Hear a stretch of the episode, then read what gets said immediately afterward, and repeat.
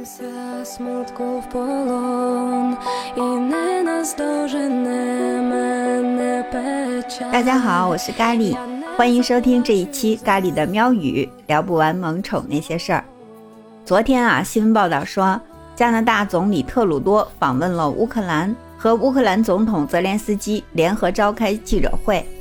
在这个记者会上呢，泽连斯基当着特鲁多的面儿，给他们国家的一个网红小狗 Patron 颁发了奉献服务国家奖。为此呢，这条新闻今天还上了热搜。这个小狗啊，着实又火了一把。Patron 是一只两岁的捷克罗素犬。自从俄乌战争爆发以来呢，它就在北部城市切尔尼戈夫的拆弹小组工作。作为州应急服务团队的一员，他已经发现了大约一百五十枚爆炸物。他的事迹被当地媒体大加宣传，Patron 已经在乌克兰家喻户晓。西方媒体呢，也是把他描述成了小英雄。现在又被自己国家的总统颁了最高奖，简直就是迎来了狗生巅峰。当然了，两国首脑会晤怎么可能只是为了给一个小狗颁奖啊？重头戏还在后面。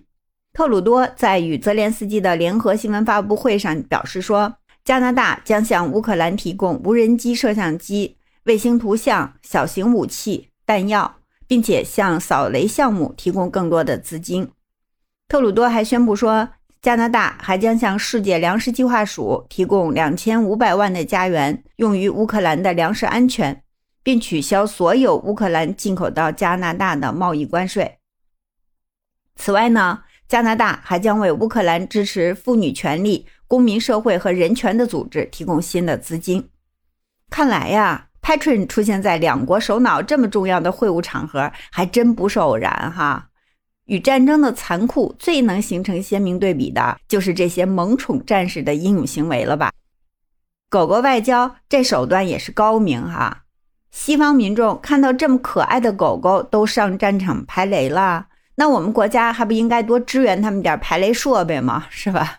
因为这个乌克兰用的排雷设备有一部分就是加拿大赞助的。两国交战最无辜的就是老百姓，流离失所不说。他们的宠物也跟着颠沛流离，有的在流亡海外的时候，干脆就把狗狗给遗弃了。他们的狗生啊，简直就没法跟这 Patron 的这个光鲜亮丽啊相提并论。在一个荒凉的草坪上，一只狗狗正扒在小屋顶上，它叫莫迪亚。它的主人就是因为这场战争逃离了家园，把它留了下来。而莫迪亚呢，还以为它的主人很快就会回来。每天就在这里静静的等待着，它身边有很多的食物，都是主人临走之前给它留下的。在乌克兰，这样被遗弃的狗狗实在是太多了，而那些随着主人一起逃离的狗狗，也一样命运多舛。最近啊，一批从欧洲经过墨西哥准备入境美国的乌克兰难民就被告知，他们的宠物犬不可以入境。《纽约时报》报道说。乌克兰公民娜塔莎·赫里琴科和他的姐姐艾拉，在俄乌冲突爆发以后，辗转了波兰、德国、葡萄牙，最后到达美国避难。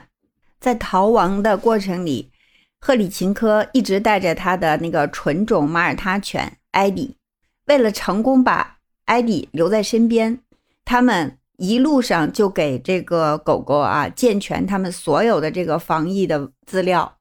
啊，在波兰。为他打了第一针狂犬疫苗，在德国接种了第二针狂犬疫苗，同时呢，还为艾迪接种了寄生虫疫苗，植入了微型芯片，目的就是让他有一个合法的国际身份证，能确保跟着他们一起到美国。赫里岑克回忆说：“我可以留下我最好的衣服，我最喜欢的包包，甚至我的手机，但是我永远不会离开艾迪。”当他被告知不能带宠物入境美国的时候，赫里岑科姐妹感到非常的震惊。据美国媒体报道说，美国的这项禁令啊，来源于美国疾控中心。从全球一百一十三个被归为狂犬病高风险国家的狗禁止被进入美国。禁令是从二零二一年七月十四日起生效的。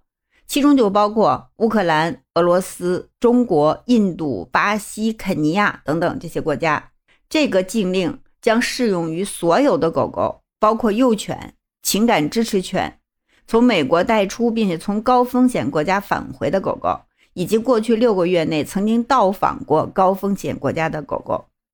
美国疾控中心称，这项暂时禁令是为了防止狂犬病毒变异再次进入美国，从而保证大众健康。